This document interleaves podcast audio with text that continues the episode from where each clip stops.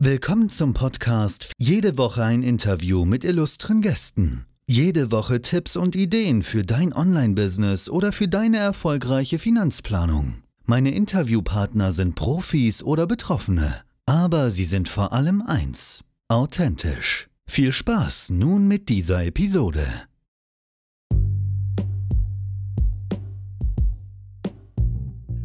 Ja, hallo, eine neue Episode steht an. Und heute etwas ganz Besonderes. Heute nicht ein Interview, das ich führe mit einem Partner, sondern heute habe ich zwei Leute, die zusammen eine Art Kamingespräch, eine Art äh, Kaminrunde äh, führen. Es sind Florian Schöll und Michael Pauli, beides sind Vollblutunternehmer im Internet und die haben sich zusammengefunden und diskutieren und sprechen generell über Internetmarketing, Business im Internet, wie man heute im Internet Geld verdienen kann.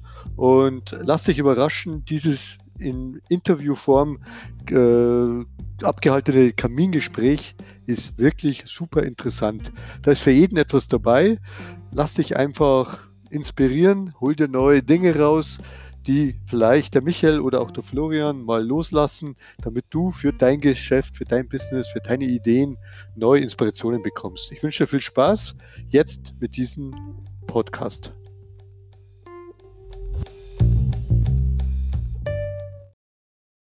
Nur wer aktiv ist, wird Erfolg bekommen. Höre dir jetzt bitte diesen Podcast an. Werde aktiv, setze um. Unser Ziel ist, dass du finanziell fit in die Rente gehen kannst. Herzlichen Dank, Flo, für die Einladung. Und ja, ich freue mich auch, bin selber auch sehr gespannt. Ist ja auch, äh, ich bin ja jetzt nicht so Podcast erfahren, habe jetzt in den letzten ja, paar Monaten zwar so ein, zwei Mal schon was gemacht, aber es ist immer noch so, fühlt sich noch sehr neu an.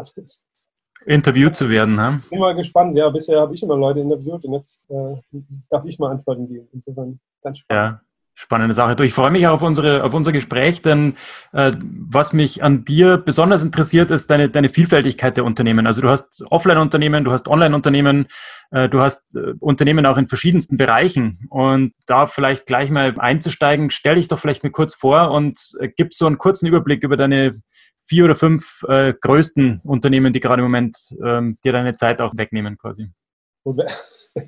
Also das, das hört sich jetzt so, so äh, oh Gott, hast du die Latte ja hochgelegt.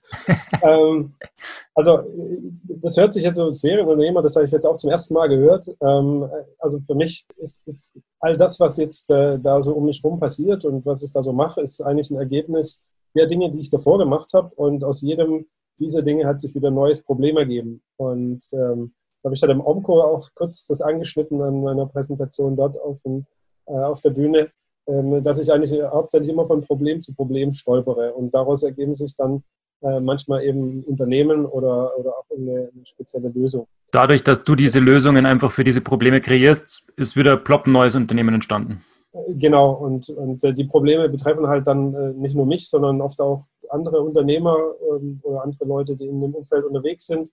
Und ja, zunehmend erweitert sich natürlich auch das, das Netzwerk und äh, ja, so, so, kommt dann immer eins zum anderen und man verknüpft Freundschaften, man verknüpft Partnerschaften und daraus entstehen dann wieder viele neue Dinge. Lass uns doch mal ein bisschen zurückgehen ähm, an deinen unternehmerischen Anfang. Also du, hast du hast du überhaupt irgendjemals äh, jemals als Angestellter gearbeitet oder warst du immer schon der Freivogel? Ähm, also ich habe schon, ich habe nicht die meiste Zeit bisher als, als Angestellter gearbeitet, aber war immer dann gut, wenn man mich einfach äh, hauptsächlich allein meinen, meinen Job erledigen lassen hat und mir keine irgendwie Vorschriften gemacht hat. Da war ich immer am besten. Insofern war ich da schon immer Unternehmer im Unternehmen. Mhm. Aber äh, mir hat natürlich dann immer irgendwie auch die Freiheit gefehlt. Und ich komme aus einem Unternehmerhaushalt, wenn man, wenn man Apotheker als äh, Unternehmer auch sehen will.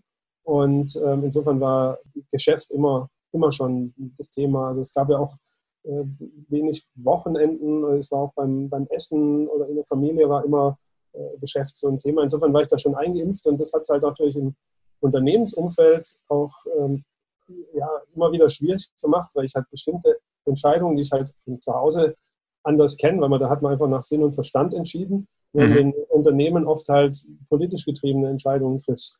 Und das ist mir nie in den Kopf gegangen und das hatte ich auch, das hatte ganz, das immer schwer, ähm, äh, sowas zu akzeptieren, wenn, wenn eine offensichtlich wirtschaftlich sinnlose Entscheidung getroffen wird, nur weil sie äh, aus politischen Gründen getroffen wurde. Und ich weiß, das Unternehmen trägt am Ende einen wirtschaftlichen Schaden davon. Ja. Da, und ähm, das äh, ja, ist natürlich dann schwierig, wenn du immer in so einem äh, Spannungsfeld bist. Und ich war dann auch, auch die ganze Zeit immer so ein bisschen auf der Suche nach, nach was, was kann ich denn machen. Das war immer so ähm, meine äh, Überlegung. Ich sagte, da muss doch irgendwas geben. Und äh, ich weiß nicht, kennst du wahrscheinlich selber, bis du mal dein Ding findest, das suchst du und stocherst dir rum. Was war denn das, das erste Ding, mit dem du dich beschäftigt hast, wo du dachtest, das könnte finanziell erfolgreich werden? Ja, also das war auch ganz interessant. Äh, initial bin ich rangegangen, mit was kann ich Geld verdienen? Ja, vielleicht das machen vielleicht auch viele, die, ähm, die selbstständig werden wollen. Also hast du einfach gegoogelt? Ja, also gut, so ganz früher noch dieses ganze Thema Geld verdienen im Internet, das ist ja schon, keine Ahnung, 10, 12 Jahre her, als ich da mich äh, beschäftigt habe zum ersten Mal. Ähm, und da triffst du natürlich äh, zunehmend, oder damals war es so, auf viel unseriösen Quatsch natürlich auch. Aber ähm, ich wollte dann immer schon ein bisschen in das Thema E-Commerce rein, weil ich, ich sag mal, physische Waren fand ich auch immer ganz spannend und ähm, habe dann überlegt, mit was kann man denn Geld verdienen und habe dann äh, irgendwann in der Schweiz bin ich da in einen reingelaufen, der hat ähm, solche Aufkleber zur Strahlungsneutralisierung für Handys gemacht. Mhm. So, also so ein bisschen esoterisch oder wie auch immer ähm, hatte eine schöne Werbung und hat es auch in der Schweiz ganz gut verkauft. Und ich dachte, komm, das ist ja prima. Wir hatten noch für Deutschland jemanden gesucht. Und äh, ich habe dann mit einem Freund zusammen, haben einfach mal, ohne Ahnung zu haben, einen Online-Shop eröffnet. Das ist jetzt auch schon bestimmt acht, neun Jahre her. Und wir, dann, dann fängst du ja schon mal an, so wie verkaufst du das denn überhaupt? Ja, also da, ich wusste, wie man Webseiten baut und, und das Ganze, aber ein Online-Shop war plötzlich eine andere Hausnummer und sind dann durch vier, fünf äh, Systeme durchgelaufen, ähm, also bis wir dann bei Shopware mal gelandet sind und haben dann äh, unseren ersten Shop da aufgezogen und nach drei Monaten gleich die erste Abmahnung kassiert, mhm.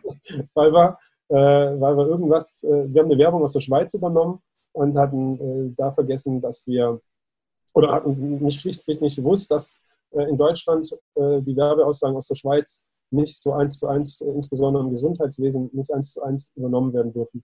Mhm. Da stand halt drin, dieser Sticker schützt sie vor böser Handystrahlung mhm. und macht sie gesund und was weiß ich. Und wir haben gedacht, komm, das ist ja offensichtlich, ja, dass man daran glauben muss, aber ist es nicht. Und ähm, es gab dann, und das ist ein ganz heißer Tipp für alle, die abgemahnt werden von irgendeiner äh, Abmahnkanzlei, immer vor Gericht gehen. Ähm, ihr werdet vor Gericht, wenn die Klage berechtigt ist, zwar auch verlieren und dann zahlst du aber beim Gericht, aber die Abmahnkanzlei hat das wirtschaftliche Interesse verloren. Das heißt also, wenn du, ähm, du zahlst dann auch deine, deine Strafe vor Gericht, aber der Staat verfolgt es dann nicht weiter. Das heißt, wenn du ähm, wegen irgendwas, und wir sind wegen Heilmittelgesetz abgemahnt worden, hat 1000 Euro gekostet. Und auch das war wieder so ein, so ein Lerneffekt auf dem Weg.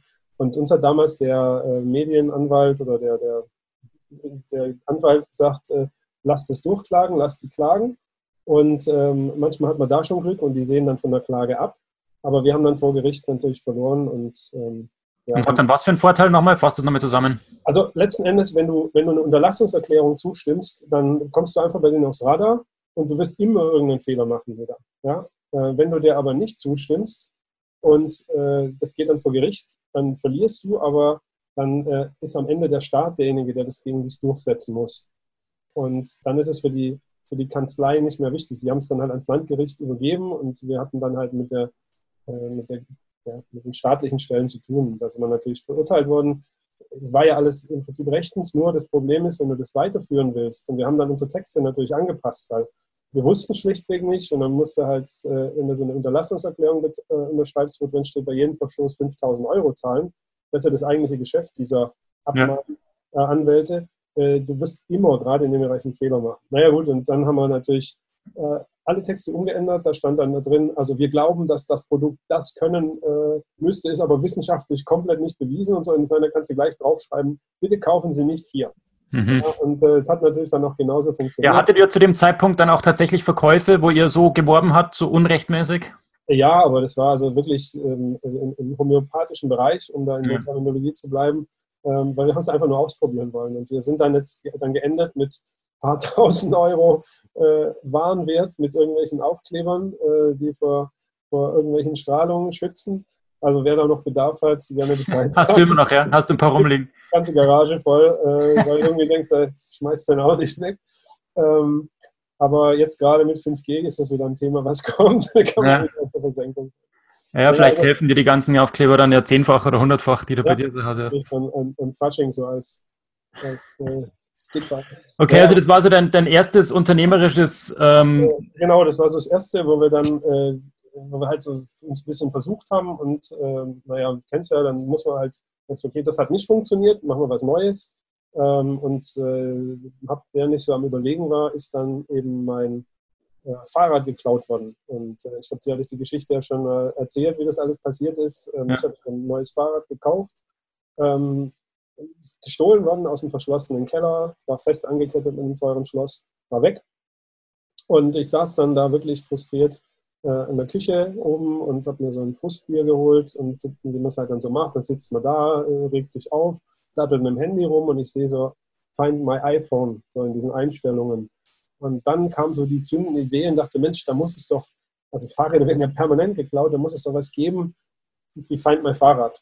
Mhm. Da ist dann eigentlich die, die Idee zu dem entstanden, was, äh, was jetzt auch einer unserer Hauptgeschäftsfelder ist, äh, nämlich ähm, ein Findesystem fürs Fahrrad, also ein GPS-Ortungssystem speziell für Fahrräder. Und äh, da, um die Geschichte abzukürzen, es ging dann ähm, mit über einen Prototypen weiter, über eine Crowdfunding-Aktion. Ähm, dann haben wir es parallel über unseren eigenen Online-Shop, mittlerweile mit ein bisschen mehr Know-how äh, vertrieben, dann über die Distribution, äh, über Amazon und diese ganzen Kanäle. Und ähm, das, das Geschäft ist jetzt insofern auch noch äh, deutlich erweitert, weil wir jetzt auch noch den ganzen Bereich Camping Caravaning ähm, äh, beliefern, weil wir und, und, Oldtimer und was auch alles da ist. Ähm, denn wir sind für Knaus Tabbert Systemausstatter, liefern da also für alle Fahrzeuge die Ortungssysteme. Wobei die aber auch, also die, die sind ja auch erstmal über die ganze, du machst ja auch offline viel, du gehst auf Messen und äh, genau, bist, bist genau. nicht nur online präsent. Genau, also es hat angefangen mit einer ganz simplen Online-Geschichte und das, äh, dann bist du halt auf diesen Fachmessen unterwegs und wird dann zunehmend bekannter. Und ja, irgendwann kam dann eben Klaus Tabbert auf uns zu. Wir haben dann für die ein Produkt entwickelt, auf den Markt gebracht und da kam eben der nächste Punkt. Ähm, so ein Tracker fällt ja nicht vom Himmel, und wir haben eigentlich, eigentlich wollten wir ja nur handeln. Ja? Und ja. Die, die, Handelsware, so wie ich es auch bei den Stickern hatte, die hat halt einfach nichts getaugt. So, und, äh, dann hast du woran gemerkt, weil du, weil du selber das mehr ausprobiert hast oder weil du zu viele Rücksendungen bekommen hast oder hast ja, den Handel Also wir hatten wahnsinnig viel Support-Aufwendungen, äh, wir haben gemerkt, das taugt nicht so richtig und irgendwann kommst du halt zu so einem Punkt, wenn du so ein, eher so ein Machertyp bist, dann sagst du, komm, also entweder schmeißen wir uns das alles hin oder wir machen es richtig und richtig machen heißt dann eben im Zweifel selber machen.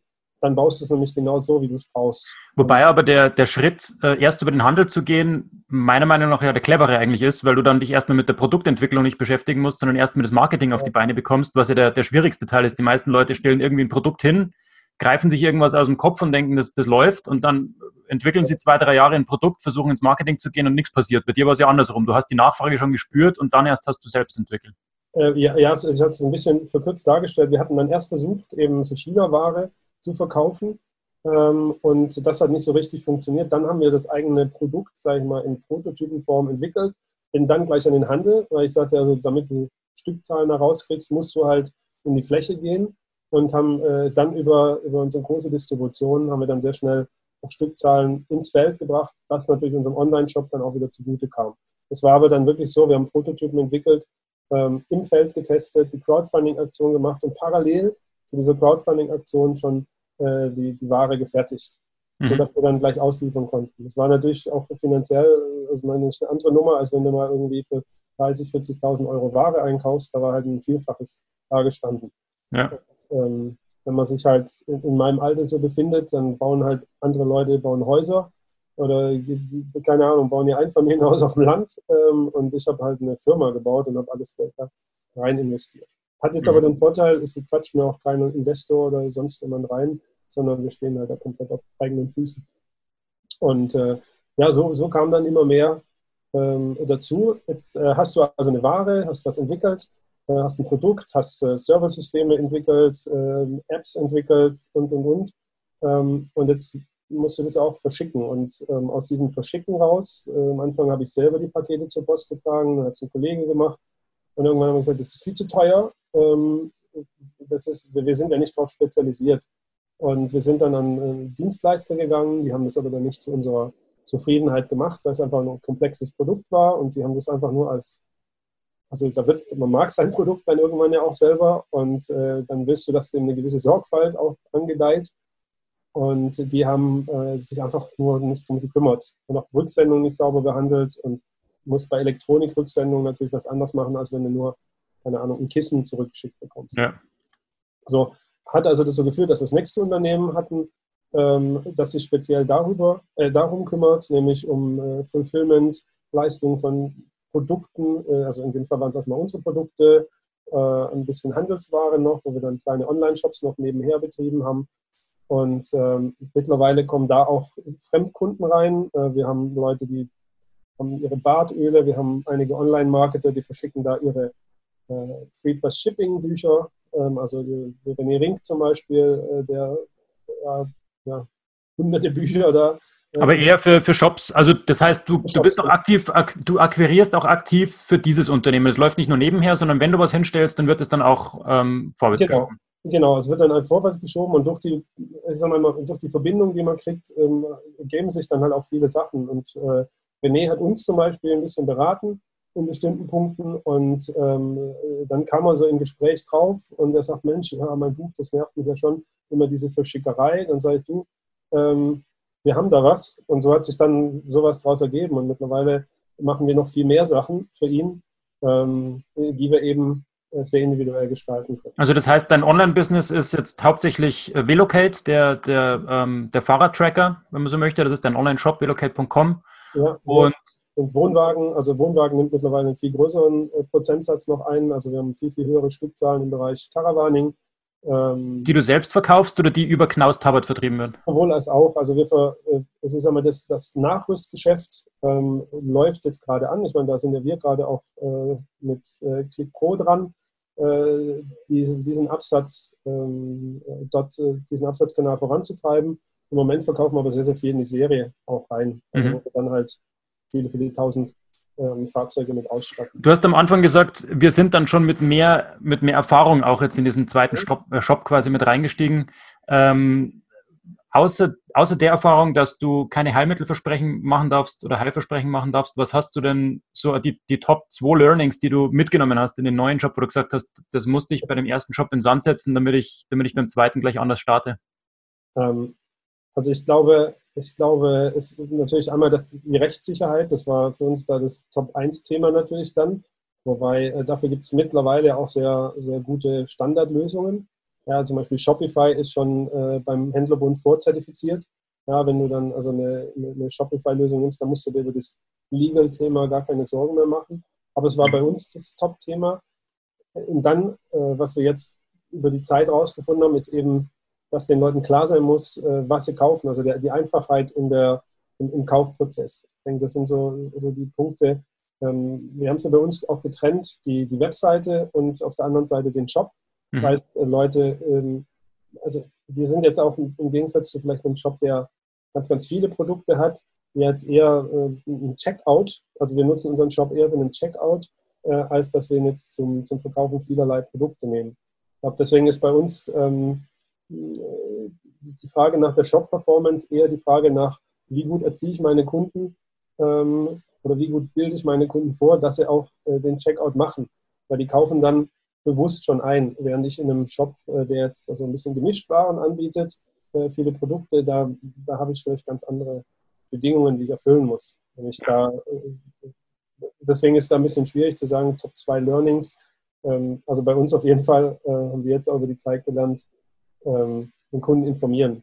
Und wir sind von ganz anderen Voraussetzungen. Also nicht davon ausgehen, dass der Kunde schon kaufbereit über Google Ads, über Shopping oder sonst woher Facebook kaufbereit auf die Seite kommt, sondern du musst diese Kaufbereitschaft wecken. Ja. Und, und du, bist halt komplett, du bist halt komplett in der Wahrnehmungsverzerrung, äh, weil du dein eigenes Produkt ja A schon ewig kennst, natürlich überzeugt bist und du baust eine Website ähm, sehr produktzentriert auf also oder die, die, die, das natürliche Verhalten, wenn man so als, als Product Owner dahergeht, baust du deine Website ähm, für den Kunden, aber produktzentriert auf, so aus, aus einem natürlichen Impuls raus, äh, was bei uns, wie sich herausgestellt hat, ein kompletter Fehler war, weil wir gar nicht ähm, äh, auf, dem, auf dem Kundenlevel angefangen haben. Also der Kunde, äh, die Technologie, die wir haben, ist, sage ich mal, für die meisten noch unbekannt.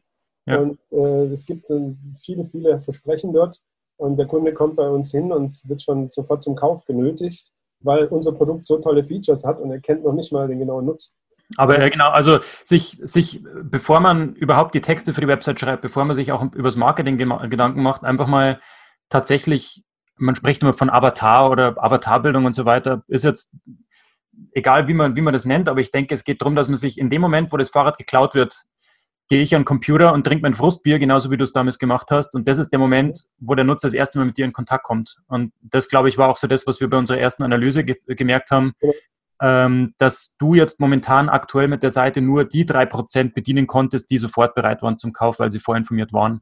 Ich würde auch mal so als kleiner Tipp von mir, ähm, wenn du mit einem neuen Shop oder mit einem neuen Produkt, mit einer neuen Kategorie oder Produktlinie an den Start gehst, ähm, es hilft sehr, ähm, sich mal auch die Konkurrenz anzuschauen oder auch mal das anzuschauen, was, was bei Google so einem entgegenspringt. Äh, das merke ich oft, dass viele Shopbetreiber davon ausgehen, sie kennen das Produkt, sie wissen, wie das Produkt funktioniert und dann entsteht eine produktzentrische Beschreibung des, des Produktes. Mhm. Aber wenn man wirklich ähm, sich mal in den Teich reinwagt und einfach mal die ganzen Konkurrenten anschaut, man schaut, was kommt auf, auf Google Organic bei der unbezahlten Suche, die Top 10 Ergebnisse zurück und sich wirklich die alle mal anschaut, ähm, dann erkennst du, also vor allem Google ist ja da ein gutes Abbild, weil Google ja nur eine Sache machen will, und zwar den Informationsdurst der Nutzer löschen. Das ist ein Informationslieferant. Und da merkst du sehr genau, sehr, sehr schnell, dass die ersten zehn Suchanfragen, die dort beantwortet werden, sind ja nicht umsonst dort oben, sondern Google hat erkannt für diesen, nehmen wir einfach mal Fahrradtracker, für diesen Suchbegriff, ähm, die Nutzer brauchen erstmal Informationen. Und das war ja dann auch bei, auch bei, uns so, dass wir viele Vergleichsportale gefunden haben, wo die einzelnen Tracker verglichen wurden, wo nur mehr über die Technologie gesprochen wurde und ähm, auch die Sorgen der Leute erstmal erkannt wurden, dass es da Leute gibt, die sich wahrscheinlich Sorgen machen, ob du jetzt als Big Brother denen ähm, verfolgst, wenn sie mit dem Radl unterwegs sind, um das Radl dann vielleicht zu klauen. Who knows? Also diese, diese negativen Dinge, die wir dann kennengelernt haben und diese Sorgen dann auch aktiv auf deiner Seite anzusprechen. Also ja. eine umfangreiche Marktrecherche ist, glaube ich, ist, glaube ich, schon ähm, der erste Schritt in die richtige Richtung. Genau, die Marktrecherche und, und das, das Schlimme oder das Tragische ja daran war, äh, daran war, wir haben ja das technisch beste Produkt auch. Wir haben ein Produkt, was in Deutschland gefertigt ist. Wir haben ganz hohe Datenschutzstandards und, und, und, und, und. Im Gegensatz zu den 99 Prozent anderen, die auf dem Markt sich tummeln, die lediglich China-Ware einkaufen und verkaufen, ähm, entwickeln, bauen, produzieren, betreiben wir das alles hier komplett in deutscher Hand. Ähm, und ähm, so weit kommen die Leute gar nicht, weil sie erstmal denken, äh, ich, ich kenne die Firma nicht, was machen die? Und ähm, diese Informationsthematik war eben viel zu kurz. Und das haben wir jetzt umgestellt. Ja. Ähm, es gibt jetzt einen ausführlichen Guide, wo wir also wirklich den ganzen Markt mal auch ähm, zeigen, zeigen, was macht einen guten Tracker aus, einen schlechten Tracker, ähm, wie funktioniert das ganze Thema. Ähm, jetzt war zum Beispiel ähm, ganz interessant von einem äh, Mitbewerber ein Gerät, äh, war in der CT, äh, in der aktuellen äh, war es, glaube ich, drin. Äh, der hat ein verbautes Mikrofon drin. Ja? Das ist ein Mikrofon, mit dem, also es, es wird als GPS-Tracker verkauft, hat aber ein verstecktes Mikrofon drin. Der kann theoretisch als Wanze benutzt werden. So, äh, jetzt weiß ich, das Ding ist in China produziert. Ähm, die kaufen es, ist natürlich ein Unterschied. Die kaufen das Gerät, kannst du für 12 Euro einkaufen und die verkaufen es für 99. Mhm. Ja?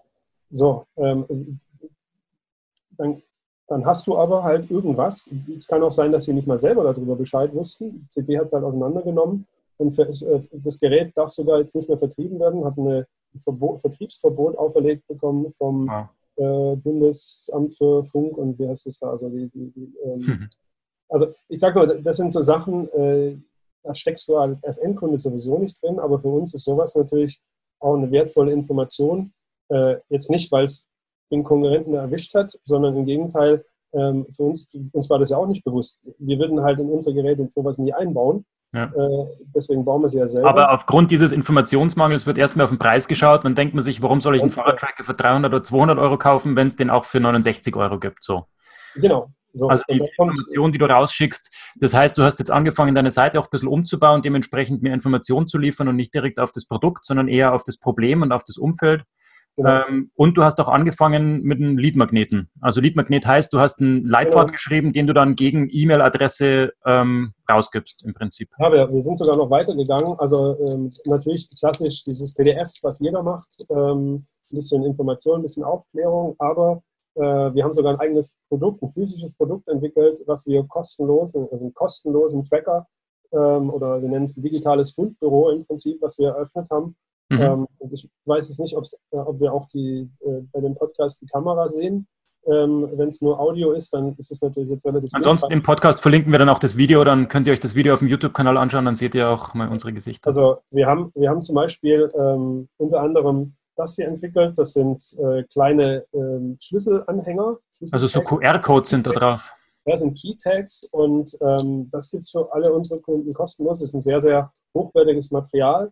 Äh, die Teile werden teilweise für 5, 6, 10 Euro verkauft, plus eine jährliche Gebühr. Das gibt es bei uns kostenlos. Ist ein Produkt, das einen sehr, sehr hohen Nutzwert auch hat und äh, kann auch ähm, ja, kann von jedem eingesetzt werden. Ist also auch für, für andere Unternehmen spannend. Wird es schon aktiv auf der Seite dann auch beworben oder wo, wo nutzt äh, du das? Äh? Nee, wir, wir bewerben es, also es ist auf der Seite schon dran, wir bewerben es aber noch nicht ähm, weil wir da noch ein paar Überraschungen gerade äh, vorbereiten. Mhm. Aber ähm, zu dem Zeitpunkt, wo der Podcast ausgestrahlt wird, ist es mit Sicherheit dann ähm, auch live und kann sich jeder mal äh, gerne eins ähm, besorgen. Also es geht gegen Porto einfach raus, ähm, also Brief, Briefporto, was wir da nehmen, aber das Produkt selber ist kostenfrei und auch der Betrieb.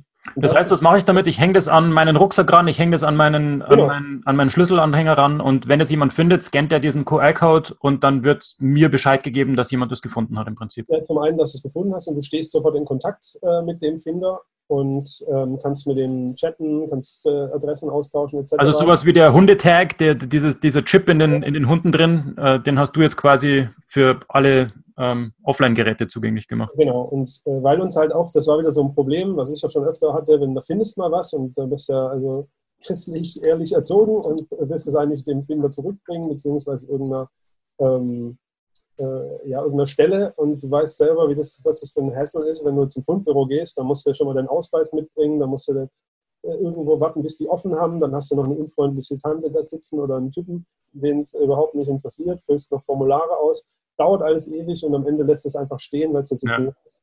Ja. Also, und äh, diesen, auch da, weil du sagtest, entstehen immer wieder neue Unternehmen. Äh, allein das ist jetzt schon wieder eigentlich ein Geschäftsmodell. Ähm, aber da, das, da wir ja eh ein System betreiben, ähm, machen wir das als äh, kostenlosen Lead-Magneten. Aber auch und da entsteht dann auch eine Kampagne draus, die du dann breit nach außen trägst, um dann auf dich aufmerksam zu machen. Genau, und wir, wir bekommen halt sehr, sehr viel Aufmerksamkeit, weil das ja natürlich nicht nur für uns interessant ist, sondern das ist ein Top-Giveaway für alle möglichen ähm, Firmenkunden. Und wir freuen uns natürlich auch, äh, äh, wenn, wenn wir da kontaktiert werden, ähm, weil es wirklich ein Giveaway ist mit sehr, sehr hohem Nutzen und sehr, sehr geringen Kosten für denjenigen, der es äh, ausgibt. Eigentlich Sehr gut. Also wenn ihr, wenn ihr jetzt, ähm, wenn ihr jetzt diese Dinge auch mal sehen wollt, dann schaut ihr, wenn ihr jetzt im Podcast zuhört, einfach mal kurz das Video an. Ähm, und dann seht ihr auch diese Tags. Das sind ganz normale kleine Schlüsselanhänger mit so einem QR-Code drauf. Und wenn euch das interessiert, auch als Werbegeschenk, dann gerne melden bei velocate.com. Velocate, V-E-L-O. Aber ich schreibe es auch nochmal in die, in die Beschreibung unten rein. Ja, und, und äh, dann, dann waren wir ja vorher noch drauf gekommen, es, es geht ja, ähm, also mit dem zunehmenden Wachstum, äh, viele, viele tausend Kunden jetzt, ähm, geht natürlich so ein bisschen die, du sagst es vorher, ich bin auf Messen unterwegs und äh, da trifft man auch seine Kunden oftmals wieder und das macht mir persönlich immer am meisten Spaß und es schafft halt auch dieses Vertrauen. Ähm, und äh, das Thema äh, Vertrauen ist ja auch im Online-Shopping, äh, auch bei, beim Kauf von physischen Produkten ganz, ganz wichtig, weil ähm, ich kaufe ja nur ein. Ich meine, warum ist Amazon so groß äh, geworden? Weil die eigentlich das Vertrauen in die Marke perfektioniert haben. Also ja. du weißt, wenn du bei Amazon kaufst, dann hast du nie ein Problem mit der Rückgabe. Äh, es wird immer pünktlich geliefert, es wird, es wird überhaupt geliefert ähm, und die haben Kundensupport und der Kunde wird gut geschützt.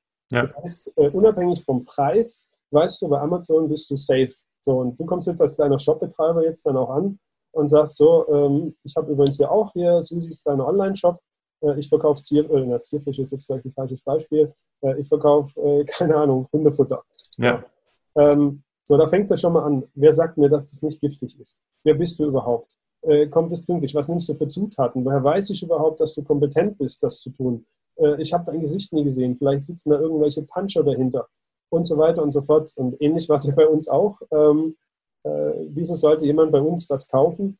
Und das hat halt gut funktioniert, weil wir viel unterwegs waren auf Messen. Aber Wobei aber da auch wieder das Thema Pre-Marketing ins mhm. Spiel kommt. Also, dass du in den Markt reingehst, ohne überhaupt eine Verkaufsabsicht zu haben. Dass du tatsächlich bereit bist, da auch Informationen rauszugeben. Ich denke, äh, vor allem die, ähm, die Händler unter den, unter den Zuhörern, die jetzt wirklich äh, Handelsware einfach nur über den Shop vertreiben, äh, sehen sich einfach hauptsächlich als Händler, der einen Bedarf bedient, der schon existiert.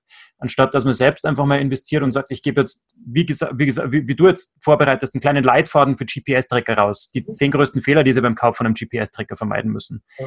Ähm, oder wir haben auch ähm, Hersteller von Wintergärten, die wir betreuen. Und das ist natürlich eine Entscheidung, 20.000, 30.000 Euro für so einen Wintergarten. Das passiert nicht über Nacht. Und da möchte ich auch wissen, wer dahinter steht. Also ich glaube, diese, dieses Pre-Marketing beziehungsweise die, die Informations- ähm, Generierung und, und Liefer, dass du dich als Informationslieferant verstehst im ersten Schritt, ja. weil du dann als auch schon als Online-Shop-Betreiber sehr, sehr früh in diesen Entscheidungsprozess einsteigst und nicht die Nutzer erst dann abholst, wenn sie sagen, Fahrradtracker kaufen, möglichst billig, ja. weil dann bist du mit Amazon und mit allen anderen in Konkurrenz. Wenn du aber schon zwei Monate vor dieser, vor dieser Interaktion angefangen hast, Informationen nach außen zu geben, über einen Leadmagneten, über einen schönen Blog, über, äh, über YouTube-Videos, wo die Leute einfach aufklärst. Und da aber auch, ähm, sehe ich auch oft ähm, Online-Shop-Betreiber den Fehler machen, dass sie diese Kaufabsicht nicht ganz streichen in diesem Moment und immer wieder versuchen, ihr Produkt im Prinzip zu pitchen. Aber da geht es wirklich drum, und das ist meine Erfahrung über die letzten 24 Monate, je, ähm, je bereiter du bist, von dieser Verkaufsabsicht in dem Moment dich zu komplett zu verabschieden und nur Informationen rauszugeben, in dem Wissen, dass du jetzt jemanden seine Fragen beantwortest, und ein kleiner Prozentsatz früher oder später einfach bei dir kaufen wird, weil, weil er dich dann schon lange kennt, bevor er überhaupt zur Kaufbereitschaft kommt und du dann nicht mehr in Konkurrenz stehst, in direkter Konkurrenz mit Amazon und allen anderen Billiganbietern. Ich glaube, das ist eine, eine, Lücke, die ich sehe. Ähm, es wird immer viel auf, auf Traffic, das heißt Google Ads und Google Shopping, weil es eben schön berechenbar ist. Ich kenne mein Kosten-Umsatz-Verhältnis, ich weiß, was ich ausgebe, ich weiß, was ich einnehme aber dieses Content Marketing, wie man es so schön nennt, ist ja einfach was, was man nicht direkt monetär bewerten kann. Du hast einen Aufwand, das ist ein Vorlauf von einem, von einem halben Jahr, von einem Jahr, auch die SEO, genau das Gleiche. Ähm, da lässt sich einfach der ROI, dieser Return on dein Investment nicht so direkt berechnen und dadurch, glaube ich, wird es von vielen Online-Shops sträflich vernachlässigt, obwohl es eigentlich ähm, zum einen dann auch deine bezahlte Werbung günstiger macht, weil mhm. du eben schon dafür gesorgt hast, dass du Vertrauen aufbaust und Vertrauen aufgebaut hast, bevor die zu dir kommen und zweitens einfach außer Konkurrenz bist, weil Amazon wird nie so früh in ein Produkt äh, investieren, wo der Nutzer erst mal gerade in der, der ist vielleicht noch nicht mehr Problem. Man sagt ja, das, es gibt Pro Problem Aware, also du bist problembewusst oder du bist lösungsbewusst oder du hast dann schon Kaufbereitschaft. Und wenn du in dem Zeitpunkt einsteigst, wo du gerade erst mit problembewusst wirst, da glaube ich, haben die kleinen Online-Shops noch einen riesen Vorteil gegenüber Amazon, weil sie dort eben Zeit und Muße investieren können, um diesen Markt, den Informationsmarkt zu bedienen. Wie siehst du das? Und absolut. Also ich, sehe da noch einen weiteren Aspekt, den, den wir jetzt über die letzte Zeit ähm, äh, immer mehr entdecken und das, das wollte ich gerade noch ein bisschen ausführen. Ähm, nämlich, das ist der Punkt äh, Vertrauen, Trust. Ähm, wann kaufst du bei jemandem, wenn du also zum einen überzeugt bist, dass das Produkt dir natürlich hilft oder die Lösung, die angeboten wird, äh, aber wenn du auch dem Verkäufer vertraust. Und äh, viele Shops sind halt total unpersönlich, sind total optimiert. Ich meine, Amazon ist eine perfektionierte Verkaufsmaschine, ähm, aber du weißt nicht mehr, also du weißt ja nicht mehr, wer dahinter steckt. Also vielleicht Jeff Bezos, aber der ab und zu noch äh, erscheint. Aber ansonsten gibt es kein Gesicht zu Amazon. Ja.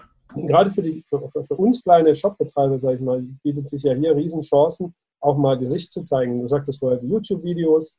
Was wir jetzt daraus entwickelt haben, ist eben jedem einzelnen Kunden ein persönliches Dankeschön-Video zu schicken. Oder auch schon im Vorfeld, wenn er sich einschreibt für ein Newsletter, ihn zu begrüßen und sagen, hey, äh, danke, lieber Flo, äh, dass du dich hier bei uns im Newsletter eingetragen hast.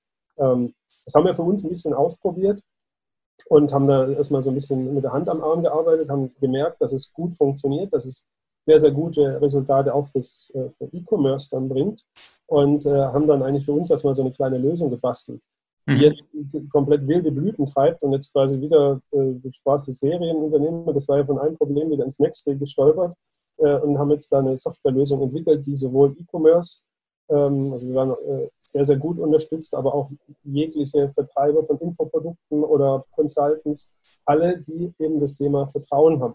Und das ist für mich neben dem Problembewusstsein, ähm, was man bei den Kunden schaffen sollte, die im Shop eben einkaufen, auch ganz wichtig, also nicht nur was kaufe ich ein, sondern bei wem kaufe ich ein.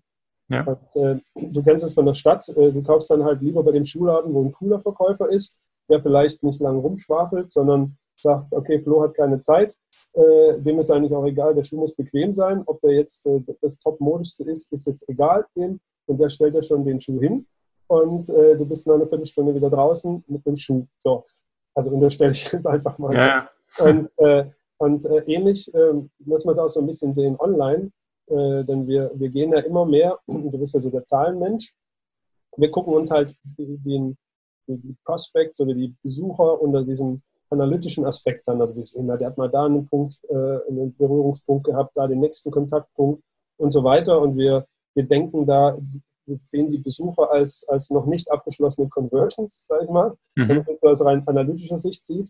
Und ich versuche jetzt parallel dazu noch diesen anderen äh, Weg zu gehen und zu sagen, hey, das sind Menschen, die in meinen Laden reinkommen, den gibt es zwar nur online, aber das sind Menschen mit Bedürfnissen, Menschen mit Launen, Menschen mit Emotionen, wie auch immer. Und ähm, gerade das decken wir dann eben über diese persönlichen Videos ab.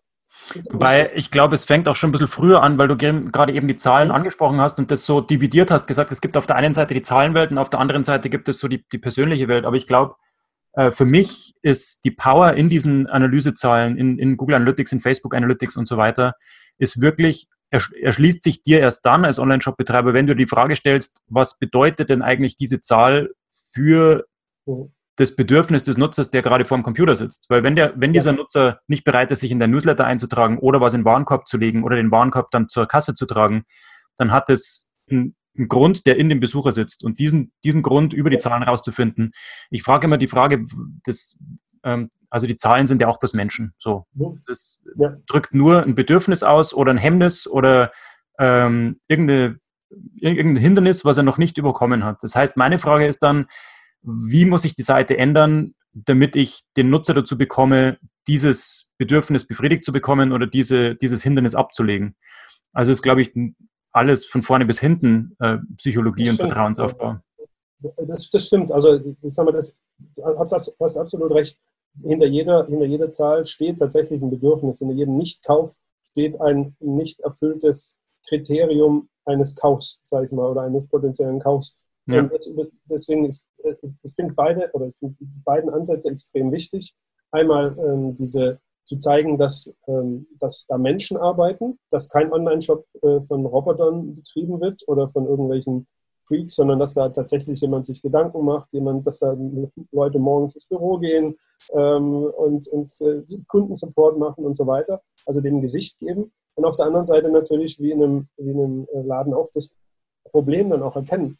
Du willst ja auch kein, in kein Geschäft gehen, wo lauter hübsche Verkäufer sind, die aber komplett planlos sind und die keine Frage beantworten können. Ja. Insofern also dein Problem zu kennen, das ist, glaube ich, auch mit einer der Punkte. Das, dann sind wir wieder am Anfang, wo es heißt, Pre-Marketing, Content-Marketing, lerne erstmal das Problem der Nutzer kennen, ja. das du wirklich löst und gehe in deinem Shop auch genügend auf dieses Problem ein. Wenn ich dir jetzt eine meiner Standardfragen stellen dürfte, mhm. wenn du dich jetzt nochmal an den Anfang deiner Unternehmerkarriere zurückversetzt und dir selbst einen Tipp gibst, allgemein, egal ob zu äh, Gerichtsverhandlungen vermeiden oder Mindset oder was ist dieser eine Tipp, den du deinem jüngeren Ich geben würdest, der hoffentlich dann viel Sorgen und Kopfzerbrechen erspart? Also der, den, den größten Fehler, den ich anfangs gemacht habe, war, dass ich mich aufs Geld fokussiert habe. Dass ich gesagt habe, womit kann ich äh, am schnellsten Geld verdienen? Das war, äh, muss ich sagen, das war der, der größte Fehler. In dem Moment, wo ich das abgelegt habe, ähm, kamen zum einen die Probleme zu mir, äh, für die ich dann Lösungen entwickeln durfte.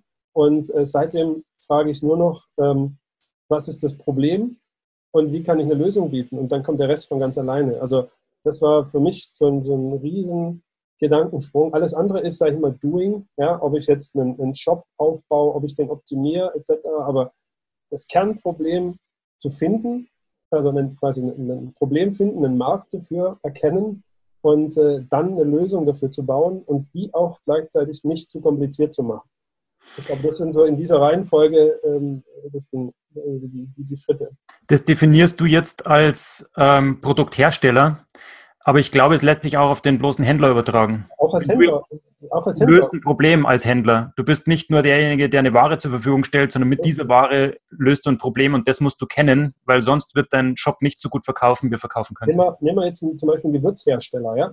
also oder ein Shop, der Gewürze hat aus aller Welt. Ja, das ist ja. also völlig was komplett außerhalb meiner, meines, meines Vorstellungsvermögens oder habe ich überhaupt keine Ahnung. Aber wenn ich jetzt als Besucher dahin gehe, ja, ähm, was macht jemanden kompetent, mir Gewürze zu verkaufen? Ja, bei Gewürzen, das ist Zeug, das kommt von Indien über Timbuktu, über sonst wo. Irgendwo wird es in irgendwelchen Gassen getrocknet, gesammelt, sonst was. Weiß ich, ob da Benzin drin ist oder sonst was. Also da fängt es schon mal an, kann ich demjenigen, der mir das da verkauft, vertrauen? So, wie kann, ich, wie kann mir der das zeigen? Er macht zum Beispiel ein Video, äh, wo er diesen Herstellprozess eines bestimmten Gewürzes zeigt. Dann sagt, ähm, äh, guck mal, ich war schon da, hier ist mein Buddy, der, der, der Ahmed, äh, der, der macht hier Pfeffer, keine ja. Ahnung.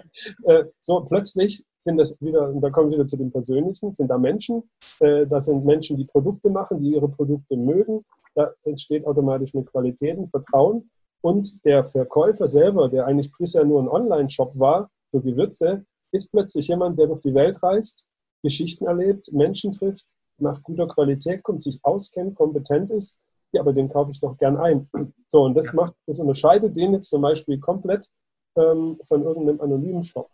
Im Supermarkt stehe ich ja von, von, äh, für zwei Gewürzregalen Ostmann und wie heißen die anderen, keine Ahnung, Kühne oder keine Ahnung, gibt es so zwei große Hersteller, da, da, da, nutzt, oder da nutzt du die Brand. Ja? Also ich gehe davon aus, dass die ihren Produktionsprozess im Griff haben.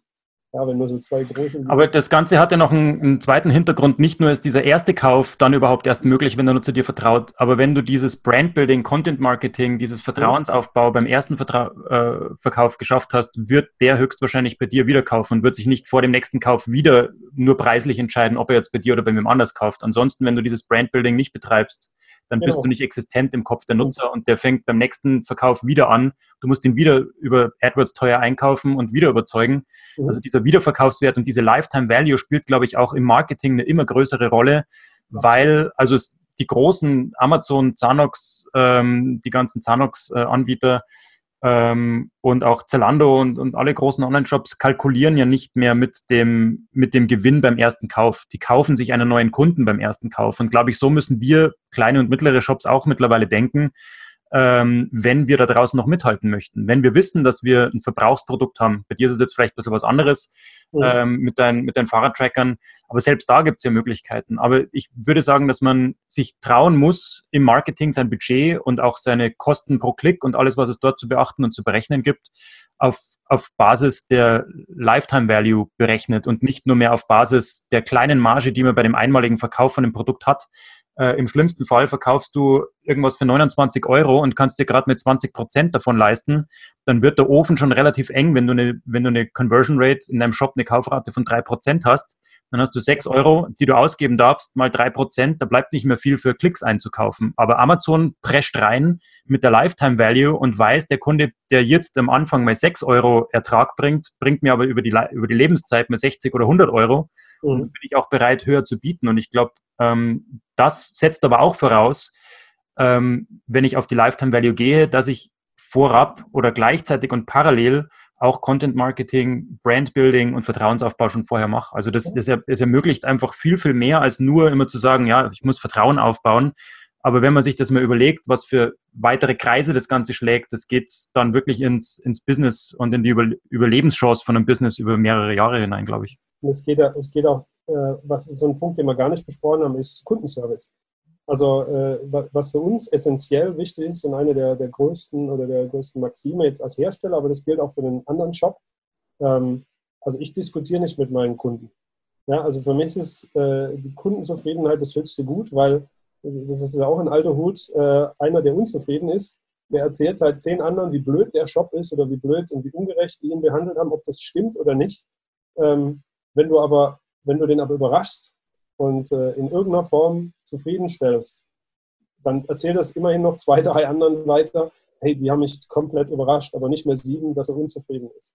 Ja. Und ähm, das finde ich sollte bei aller äh, bei einem Profitgedanken ähm, auch immer ähm, gerade in dieser transparenten äh, und bewertungsbehafteten Online-Welt ähm, sollte, man, sollte man immer im Hinterkopf haben, habe ich jetzt einen Kunden, der vielleicht ein Depp ist, ja, der auch überhaupt nicht recht hat, ähm, bei dem ich aber weiß, der ist so unzufrieden mit seinem Leben, dass er jetzt die nächsten zehn Stunden damit verbringt, mir überall schlechte Rezensionen zu geben. Ähm, gebe ich dem einfach sein Geld zurück, gebe ihm noch 20 Euro obendrauf, dass er mit seiner Frau einen Kaffee trinken gehen kann und sein verkorkstes Leben genießen kann. Ja, ich wünsche dem dann immer noch einen schönen Tag und sage, also kommt Gott sei Dank selten vor, weil wir tolle Kunden haben, aber von dem hörst du dann nie mehr was, weil den erschlägst du so mit Freundlichkeit und ja. das muss auch ernst gemeinte Freundlichkeit sein oder also ich, ich habe nur keinen kein Nerv mit denen zu streiten und bei uns im Support auch keiner. Wir sagen dann, hey, wenn es nicht passt, warum sollen wir uns streiten? Wir haben Wichtigeres zu tun im Leben. Und das kannst du auch im Kleinen schon machen, ob du dann mal einen Gutschein fürs nächste Mal gibst oder ähm, je nach äh, Geschichten. Aber das finde ich ist ein ganz, ganz wichtiger Aspekt, der uns Kleine auch von diesen Großen äh, wieder unterscheidet, weil wir ja auf den einzelnen Kunden noch eingehen können. Wir haben ja nicht hunderttausende Kunden wie Amazon oder sonst wie. Da bist halt eine Nummer, die mit Standardfloskeln abgefertigt wird. Aber wenn die Frau Meier aus dem Service äh, dem Kunden sagt, Mensch, ach, das, Sie haben ja absolut recht, das tut mir wirklich furchtbar leid, da ist uns was daneben gegangen, was kann ich denn tun? Und bei uns in der Hotline ganz oft sagen die, ach, passiert doch jeden Mal. Ja. ja äh, die wollen nur gehört werden, die wollen ja. mal einfach ihren Frust ablassen. Und das sind Sachen, äh, die kann ich auch nur jedem kleinen Betreiber, auch wenn es immer zeitaufwendig ist, aber jedem kleinen Betreiber mit auf den Weg geben, kümmert euch um Kunden und ähm, das wird sich wirklich deutlich auszahlen. Sehr gut. Auch ein großer Aspekt vom, vom Thema Brandbuilding. Mhm. Ähm, wir könnten hier noch viel, viel, ich, vielleicht, also ich habe so, wir sind noch nicht mehr zu Wowing gekommen, eins deiner anderen Unternehmen, die ich auch sehr, äh, die ich auch sehr, sehr fantastisch finde, weil sie eben auch dem Online-Händler gut weiterhelfen kann. Wir haben es auch selber schon jetzt verwendet, noch in der Beta-Phase. Äh, jetzt, wo die App auch steht dazu, wird es bei mir noch öfter genutzt. Ich habe das Gefühl, wir müssen einen zweiten Teil machen zu unserem, zu unserem Interview, Michael. Ähm, denn auf Wowing möchte ich auf jeden Fall noch zu sprechen kommen und auch bei Velocate waren wir nur an der Oberfläche unterwegs. Ähm, aber mich freut es, dass wir uns heute mal ein bisschen auch ähm, die Zeit genommen haben, um ein bisschen alles zu beleuchten und nicht nur immer an, auf die Zahlen zu starren von Velocate. Da steht übrigens diese Woche auch wieder die, die Auswertung an, da freue ich mich schon drauf, wie sich das alles entwickelt. Wir jetzt auch wieder Werbung drauf. Äh, ich denke, ob wir jetzt dann ist auch wieder ein guter Zeitpunkt, dass wir das ein bisschen optimiert haben, und wieder zu gucken, was, äh, was hat sich jetzt getan seit dem letzten Mal. Ist die Michael, wärst du bereit, nochmal eine zweite Episode mit mir reinzugehen, dann eben speziell zum Thema auch Wowing? Das möchte ich nochmal speziell hervorheben, weil es, glaube ich, wirklich jedem Online-Händler da draußen helfen kann, wie du gesagt hast, diese persönliche Beziehung aufzubauen mit seinen Newsletter-Lesern oder auch ähm, mit den Kunden. Selbstverständlich. Also ich bin, ich bin ja, also ich habe vorher schon äh, anklingen lassen, es ist wirklich, wirklich äh, eine tolle, tolle Sache für die Leute, die wie wir halt authentisch und ehrlich mit den Kunden meinen, ist es eine grandiose Geschichte und äh, natürlich auch nochmal über, über die weiteren Details dabei. Ja, super. Dann haben wir jetzt die ähm, Zuhörer schön angeheizt. Die sind dann auch beim nächsten Podcast dabei. Hoffentlich ähm, zu ausführlich. wenn wir gemeinsam hier im Online-Shop-Cockpit unterwegs sind. Michael, danke, dass du mein Co-Pilot warst heute. Äh, gerne mitgeflogen und äh, hoffe, dir bluten noch nicht die Ohren. Ja. Danke dir für deine Zeit. Dann hören wir uns äh, im, nächsten, im nächsten Podcast nochmal. Ja, Alles klar. Danke, Michael. Gute Geschäfte bis dahin. Servus. Ciao, ciao. Hat dir diese Episode gefallen? Gefällt dir mein Podcast? Dann empfehle uns weiter und bewerte uns mit fünf Sternen. Vielen Dank. Und gehe jetzt auf rentenbooster.de slash start. Da bekommst du mehr Infos und eine Menge zum Downloaden. Ich freue mich darauf. Bis bald und nächste Woche geht's weiter mit einer neuen Episode. Freue dich. Tschüss, Servus.